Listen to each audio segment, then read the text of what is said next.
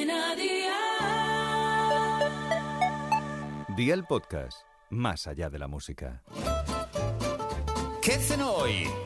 Con Masito. Hola familia, que levante la mano los fans de las alitas de pollo. Yo no sé tú, pero yo soy mega fan de este rico alimento. Es tan fácil de cocinar y acepta tantas formas de hacerlo que yo lo preparo muchísimo. Así que veo por la libreta y toma nota de los ingredientes que te doy la receta. Alitas de pollo, cantidad a tu gusto. Salsa barbacoa, miel, sal y pimienta negra. ¿Empezamos con la preparación? Pues venga, ¡alio!